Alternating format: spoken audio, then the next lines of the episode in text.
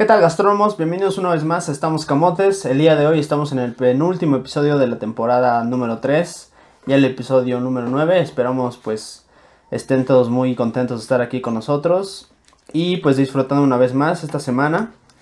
El día de hoy con un tema súper interesante y hablaremos de la carne falsa o carne impresa en 3D. impresoras 3D, ¿no? ¿Qué tal Silvia? ¿Cómo estás? Muy buenos días. Hola amigos de Chef Mob, como dices ya estamos por acabar esta temporada y, y, pues este estaremos preparando nuevos temas que sean de su interés para seguir con la temporada 4.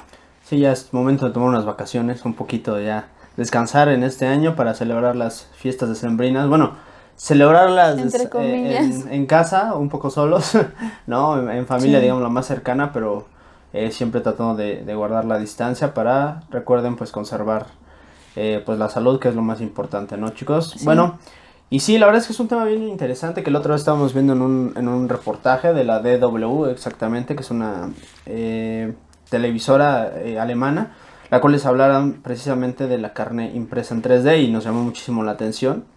Así que pues nos dimos a la tarea de investigar un poquito sobre este tema. Sí, yo la verdad cuando lo empecé a ver, se me, o sea, dije, no, esto no, no puede ser, ¿no? ¿Cómo, cómo, qué carne impresa? O sea, ¿en qué ya, en qué, qué vamos a comer después, no? Sí. Pero bueno, la verdad es que está muy interesante y, y es más aparatoso el nombre de lo que realmente, en lo que realmente consiste.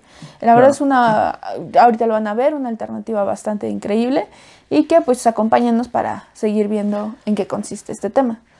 Claro, y hablando o iniciando, poniendo un, po- un poquito en contexto lo que es eh, la carne impresa y por qué se está desarrollando, es importante resaltar que la ganadería contribuye significativamente al calentamiento global y bueno, obviamente a través de las emisiones de metano.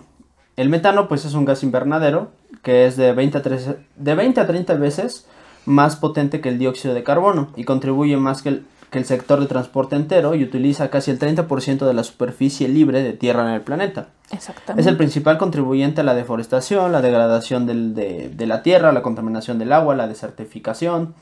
Además de esto, la Organización de las Naciones Unidas para la Agricultura y la Alimentación, la FAO, ha estimado que la demanda de carne seguirá aumentando en un 70% para 2050.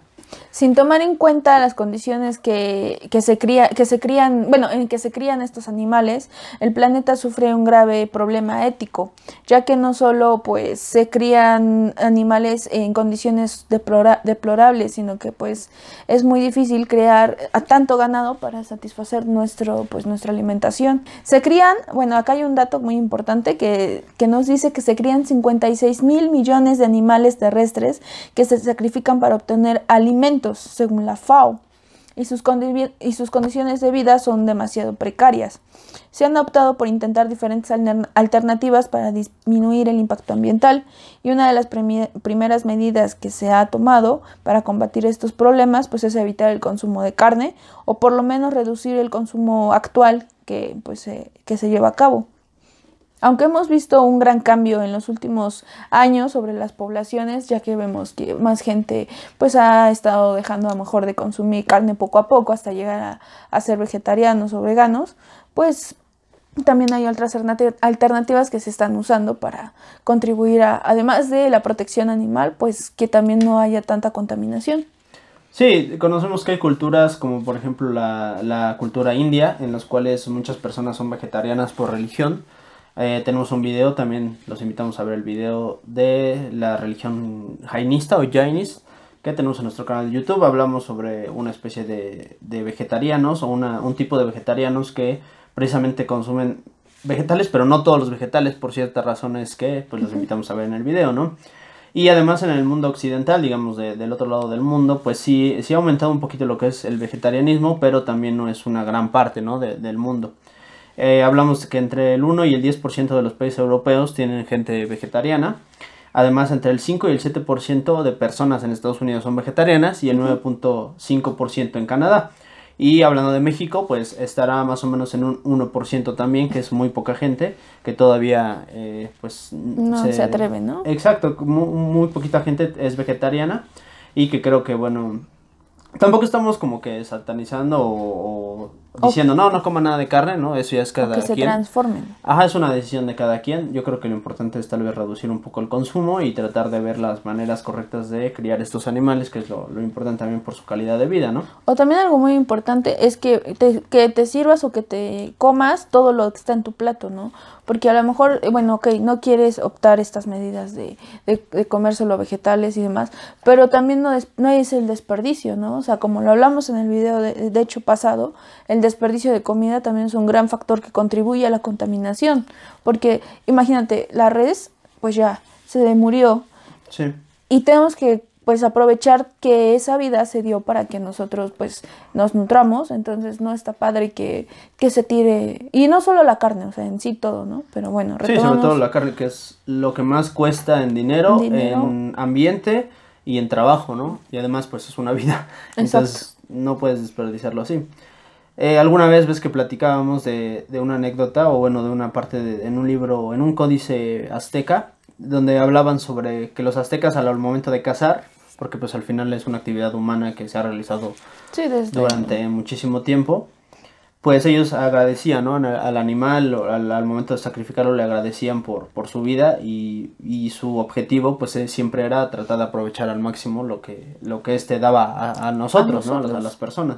Y eso creo que esa mentalidad en cierto momento se ha perdido y ya no vemos a los animales como un ser vivo que nos está brindando una oportunidad de seguir viviendo, sino simplemente como un producto, ¿no? Como algo desechable y creo que ahí fue el cambio de chip que nos ha afectado a, a dañar tanto el medio ambiente y también por ende el desperdicio de comida. Exactamente. Pero bueno, al igual que se han infiltrado, eh, digamos, la, la tecnología en En- muchísimas cosas, en actualmente pues también la tecnología de impresión en 3D se ha infiltrado en la comida, ¿no? Y es algo muy, muy interesante, que es lo que vamos a hablar el día de hoy. Y bueno, normalmente la, impresión 3D se hace en base a productos de origen vegetal, que la idea de este tipo de impresiones de carne en 3D es la idea de reducir el consumo de proteína animal y además de reducir el impacto al medio ambiente. Algo más respetuoso con el medio ambiente, personalizable, accesible y positivo para el bienestar animal. Exactamente. Cabe mencionar que esto no significa que haya alternativas de origen vegetal en la actualidad. Podemos mencionar eh, Burger eh, Meat, la primera hamburguesa creada a partir de plantas que se ve, se cocina y, satis- y satisface la necesidad de, de carne de res. De acuerdo con las personas que lo han probado, la empresa, de la empresa está situada en California. Es una hamburguesa hecha de origen vegetal que ofrece todo el sabor y el aroma de la carne, ¿no? Porque no, a lo mejor si huele como a, a- a, no sé, espinacas o algo así, pues te va a dar como ese Claro. shock, ¿no? En el cerebro de decir, estoy comiendo carne, pero no me huele a carne. Esta hamburguesa que, que ya se está como vendiendo y todo, Sí. eh, sí, bueno, la gente que lo ha probado sí menciona que, que sabe y huele totalmente a carne. Sí, es un reto difícil, ¿no? Lograr que un producto vegetal sepa o, o tenga el aroma a carne, incluso la textura y el color. Yo creo que es una- una- un reto difícil. Eh, por un lado, pues está curioso, ¿no? Decir, o sea, está bien porque a lo mejor por el lado de la gente que, que comemos carne, o que todavía comemos carne, pues todavía puedes tomar esa alternativa, ¿no? Que es más saludable, es menos perjudicial para el medio ambiente. Y, porque digo, también hay que resaltar, ¿no? Que a lo mejor a la gente vegetariana dice, pues, ¿cómo puedes comer carne? Eso sabe muy fea, ¿no? Porque a lo mejor no están acostumbrados al sabor y es entendible. Pero para la gente que comemos carne, pues sí nos gusta el sabor, ¿no? Lo O sea, disfrutas. eh, es un sabor que te gusta, entonces también por eso es importante encontrar ese- esa combinación perfecta para que te sepa y, y además pues tenga los dos beneficios, ¿no? Exactamente. Pero bueno, Giuseppe Sconti, que es un experto en ingeniería de tejidos y biomedicina, es el fundador de la nueva empresa eh, en Barcelona llamada Novamit, que desarrolla la tecnología para la impresión 3D de un filete de origen vegetal. Imagínate lo que es ver literalmente una impresora 3D eh, formando un, Un ribeye, corte, ¿no? un ribeye que se ve súper interesante. Les vamos a dejar aquí algunas imágenes para que puedan, eh, bueno, si nos están viendo en YouTube o si nos están escuchando en Spotify, pues vayan al canal de YouTube a ver cómo se ve esto, que está súper interesante. Y bueno, eh, Sconti ha trabajado durante más de 10 años en la creación de diferentes tejidos utilizando la bioimpresión en la Universidad Politécnica de Cataluña. En uno de sus proyectos creó el prototipo de un oído humano.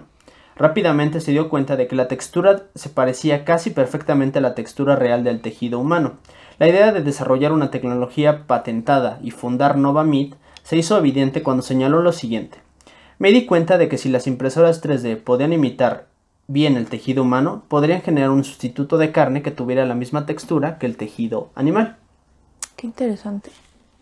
Sí, la verdad es que su- suena, suena ya como de otro mundo, ¿no? Imprimir literal así de, ah, voy a ir a, a- a la impresora a sacar un filete, ¿no? Que ya- Imagínate. o sea, que ya puedas tener inclusive hasta una impresora en tu casa y ya puedes decir, ay, hoy voy a imprimir un filete o mañana Una pechuguita. una pechuga de pollo, o bueno, simulada, ¿no? Pero es una, una cuestión extraña y que también ahí viene el reto también para la cocina, ¿no? Sí, imagínense. O sea, lejos de invertir en congeladores, ahorita vas a invertir ya en una En- en impresora. una impresora ¿no? 3D O en- alimenticia. en alimenticia.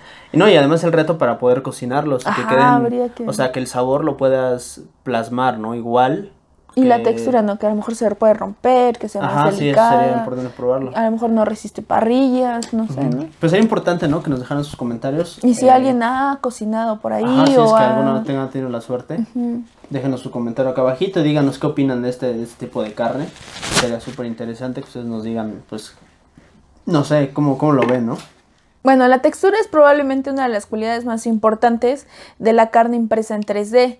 Eh, este, Joseph Sconti agrega que puede generar algo que tenía la misma textura que la carne y puede crear microfibras que parecían no solo una hamburguesa o una bola de carne, sino la textura del tejido muscular. Su creación es totalmente basada en plantas, hecha de proteína en polvo, de guisantes y algas. Sin embargo, a diferencia de otras alternativas disponibles en la actualidad, se presenta una forma de un filete y no de carne picada, porque muchas veces como la soya y todo este tipo de cosas era como solo representaciones de, de carne molida o de carne que para tacos o así, y él no, él hizo, él logró hacer un filete completo de, de carne. Exacto. Sí, bueno, cuando yo lo vi, sí tiene como una textura todavía que se nota, como decirlo, como de hilitos, ¿no? O sea, un poquito falso. Pero yo creo que también es el hecho de que las impresoras todavía no son tan finas para poder crear fibras tan, tan delgadas.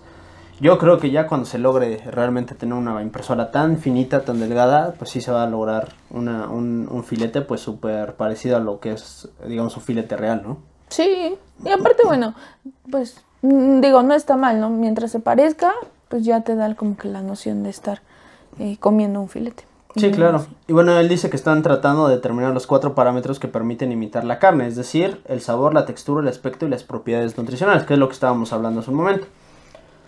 En este momento el sabor se ha En este momento el sabor se ha dominado con hamburguesas de origen vegetal y la textura con extrusión de soya, pero nadie las ha logrado juntas. Sconti posee una patente sobre las microdeformaciones que imitan la textura natural del tejido de la carne. Seguramente se estarán preguntando cómo funciona eh, pues este tipo de máquinas, ¿no? Y pues bien, a continuación les vamos a explicar brevemente un proceso y si lo están viendo en YouTube vamos a pasarles un poquito, un video cortito de cómo más o menos se, se va imprimiendo la carne en 3D. ¿Cómo imprimes tu filete? Ajá, cómo se imprime el filete. Y bueno, esto es, consiste en que es literal como una, como una impresora y tiene tres boquillas. Una es de color rojo, otra es de color blanco y la otra es como color carne. Y entonces se supone que la grasa y la sangre son los músculos que se van uniendo. Entonces va así como que bajando las agujitas y ya van formando los tejidos. Sí, básicamente son como si fueran duyas, para que se den una idea, ¿no? Unas duyas como muy finitas, muy chiquitas y van literalmente como decorando, ¿no? Como si fuera una decoración de, de repostería, de ¿no? Así, muy finita, como si fuera de chocolate, básicamente. Y van haciendo pequeñas líneas que van formando, pues, la pieza, ¿no? Y bueno, también hay otra nueva empresa que trabaja con la carne impresa en 3D y se, se llama Redefine Meat. Eh, también es una empresa de Israel y bueno, es una empresa también que coincide que es que pues es claro que la industria alimenticia actual carece de la herramienta y las tecnologías para enfrentar el desafío de encontrar buenas alternativas a los animales como proveedores de carne. Además está claro que la cría de animales para la alimentación no es sostenible, dado el aumento del tamaño de la población, la creciente demanda de carne en Asia y las ineficiencias y la contaminación inherentes a la producción de carne y principalmente a la carne de vacuno. Nos dijo, bueno, eh, dijo el, el director eh, de esta empresa y CEO de Redefine Meat. La startup está trabajando en una tecnología que producirá una alternativa de carne de base vegetal. Su enfoque combina la tecnología de impresión 3D, el modelo digital y las formulaciones de alimentos a base de plantas para ofrecer una nueva categoría de carne. Encontramos que esta, esta empresa ya ha comenzado a trabajar con chefs y carniceros que han servido como han servido cientos de sus productos a consumidores, digamos, inesperados, y su primera respuesta siempre es de, pues, o sea, ya cuando terminan su platillo y salen a explicarles que lo que estaban comiendo era un filete 3D, o bueno, impresión 3D, te salen, o sea, dicen que no pueden creerlo, que el sabor es sumamente similar, al igual que el aspecto y los olores. Sí, la gente quedó sorprendida, no, no se lo ha podido creer al momento de probarlo. A lo mejor ya si lo ves, pues ya, ya te das una idea, pero al momento A lo mejor si lo ves crudo, ¿no? Cuando lo ves crudo, a lo mejor dices, ay, eso es falso. Pero después, quién sabe. Sí, sí, la verdad es que no, han, no la gente no se ha dado cuenta de, de lo que es. Bueno, la aparición de la carne impresa en 3D es un gran factor determinante de cómo reaccionarán los chefs y cocineros, ya que tendrán que poner pues a prueba sus capacidades y conocimientos para que los comensales prueben esta alternativa y sea aceptable para ellos, ¿no? Claro, una vez que estas tecnologías se integren en un sistema de producción más amplio, permitirán reducir el desperdicio de alimentos, los envases y el ganado. La carne impresa en 3D de Redefined Meat aparentemente disminuirá el impacto ambiental en un 95%. Imagínate. Además no tiene colesterol y será más asequible a la carne pues animal que actualmente consumimos. Literal, yo bueno, yo creo, ¿no? Que te llegará tal vez un polvito o algo así, ¿no? Tal vez es como que compres tu filete y compres el polvito, le eches agua, hagas una mezcla y eso rellenas. Ajá, lo hidrates. Con eso rellenes tu impresora, ¿no? Podría ser algo así y ya te olvidas como de tanto tanto rollo, ¿no? O sea, agua y polvo sería todo lo como que un cartucho de tinta. La carne impresa en 3D no es la única alternativa de de carne que pronto podría salir y cambiar el juego para la industria cárnica. La carne artificial, también conocida como carne cultivada en laboratorios, es, la carne, es una carne producida por el cultivo in vitro de células animales sin sacrificar a los animales. El cultivo in vitro de fibras musculares se realizó en 1971 por Russell Frost, pero fue popularizada por Josen a principios de la, de la, década, de la década de los 2000 y fue un coautor de un artículo seminal sobre la producción de carne cultivada y, creó en, eh, y, que creó en New Harvest, un instituto sin fines de lucro dedicado al campo de la, de la agricultura celular en el 2004. Sí, la misión de New Harvest es proponer una bioeconomía post-animal, donde los productos animales se recolectan de cultivos celulares, no de animales. También les vamos a dejar aquí unas imágenes en nuestro canal de YouTube que están súper interesantes, literalmente se ve como pues en un laboratorio se, se empieza a formar un músculo. Se ve un poco extraño, la verdad, pero pues es interesante saber que... No, no sé, o sea, no sé, por ejemplo, ¿un vegetariano podría comer esto? Sí, porque todo es Pero es, es, célula, ¿no? Es una célula animal. Pero es animal. Pero no es un animal, por eso pregunto. O sea, eh, o sea, mentalmente tal vez dices, es que no es un animal pero son células animales. Pues es que tal vez depende de tus de, de por, qué, eres vegetariano, ¿no? Si, si vas como en contra del maltrato animal, de, de estas cuestiones también, pues puede que sí, porque ya no lo están maltratando. Pero si, pues si es por la cosa del origen animal, tal vez no. Además, a partir de 2012, 30 laboratorios de todo el mundo habían anunciado que estaban trabajando en la investigación de la carne artificial. La primera pasta de carne de vacuno cultivada en el laboratorio fue presentada en el mundo por el Dr. Mark Post en la Universidad de Maastricht en agosto de 2013. Entonces, ¿qué es la carne artificial exactamente? La carne cultivada en laboratorio es posible gracias a la agricultura celular, lo que significa que las células de una especie particular y el tipo de tejido se ensamblan en un andamio con suero, en un entorno que promueve el crecimiento. Literalmente son platitos como de los que usábamos en las clases de, de química, Mm. o de, microbiología donde ponías como, como mm, cultivos bacteriales y todo eso, algo así, pero con suero y, células. Eh, Vegetales. Animales, más bien. Ah, bueno, sí, perdón. y bueno, la carne cultivada en laboratorio a menudo se, con, se conoce como carne limpia porque no viene con toda la contaminación bacteriana inherente a la carne, pues, normal, ¿no? De, de animales y porque la producción es significativamente más respetuosa con el medio ambiente, lo que genera hasta un 96% menos de emisiones de gases de efecto invernadero. Para poner las cosas en una perspectiva como más clara, la primera pasta de carne tardó aproximadamente dos años en hacerse y costó alrededor de, 300, de 330 mil dólares. Y bueno, fue financiada por el cofundador de Google, Tres años y medio después, un informe reveló que para la misma pasta el precio había bajado hasta 11.36 dólares. Muchísimo. Y recientemente la empresa emergente en San Francisco está estaba produciendo carne limpia por tan solo 40 pesos, 40 pesos, 40 dólares por gramo. 40 pesos ya sería muy barato. ¿no? Sí, a 40 dólares por gramo, aproximadamente una quinta parte del costo de hace unos años. Bueno, el objetivo final de estas empresas es producir carne limpia que sea más barata y con un, objeto, un objetivo que podría alcanzarse, según los expertos, dentro de aproximadamente 10 años. Sí, aún no se sabe con certeza el impacto que tendría esta nueva forma de comer carne, pero bueno, esperemos que, tenga pues un impacto razonable. Al final, como lo mencionamos, pues el, el, defecto o el problema más grande que tenemos actualmente pues es la sobrepoblación, ¿no? Ese es el único detalle, porque al final podemos cambiar todo, podemos quitar los animales por siempre, ¿no? Pero en algún momento, inclusive la tierra no va a ser capaz de producir tantos vegetales. No. Entonces ahí también es otro problema, ¿no? Porque, por ejemplo, también estábamos viendo que puedes producir eh, estas proteínas de soya, pero incluso la soya también tiene problemas de contaminación, o sea, los, los químicos que se, que se le agregan, eh, necesitas miles de hectáreas para cosechar esta soya y al final matas a otros animales que vivían en esos bosques. O sea, es como muy caótico realmente. Es como un ciclo difícil de controlar si no controlamos la población, ¿no? Exactamente, porque también eh, el segundo, bueno, el segundo puesto en contaminación lo ocupa la agricultura. Entonces. Sí, tampoco es como que sea lo mejor, ¿no? Pero tal vez pueda ayudar y después ver qué podemos hacer con la agricultura, ¿no? Ver maneras mejores al final el problema también son muchas veces el, interés económico, ¿no? Que las empresas tienen por, pues, muchos terrenos. Por ejemplo, en Brasil, donde se mm. cultiva muchísima soya y la mandan a China para alimentar a muchos cerdos.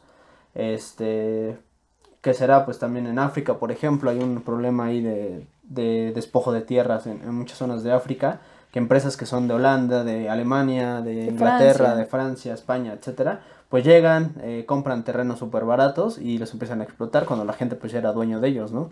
Y los quitan y les prohíben acercarse inclusive a esas tierras por, por cuestiones legales y pues la gente, pues que imagínate que se va a poder defender contra alguien sí, tan, pues, tan de, poderoso. ese tamaño, ¿no? Entonces, pues sí sería importante analizar qué, qué, tan, qué tan viable sería este tipo de, de impresoras, qué tanto va a servir para, mejorar realmente lo que es la contaminación o el impacto ambiental. y poder analizarlo y de esta manera también mm, desde la parte, digamos, de cocina, analizar que también podría funcionar para cocinarse, ¿no? Sí, y es que esto no se va a saber aproximadamente está en 20 años, porque se va a desarrollar en 10 años más o menos, ¿no?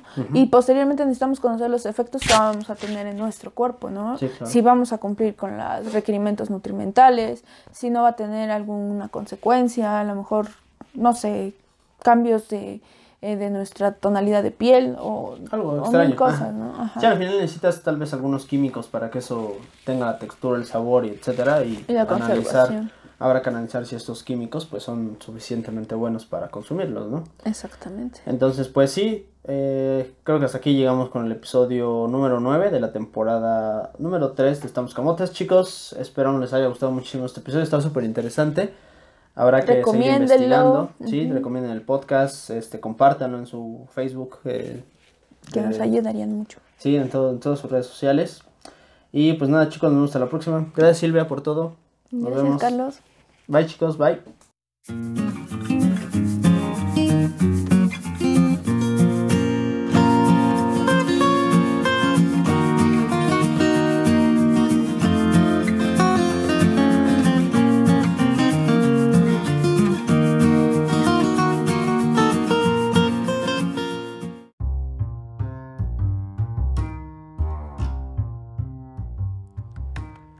Gastrónomo, hasta aquí el podcast del día de hoy. Esperamos te haya gustado muchísimo y no olvides seguirnos en nuestras redes sociales. Nos vemos hasta la próxima. Bye.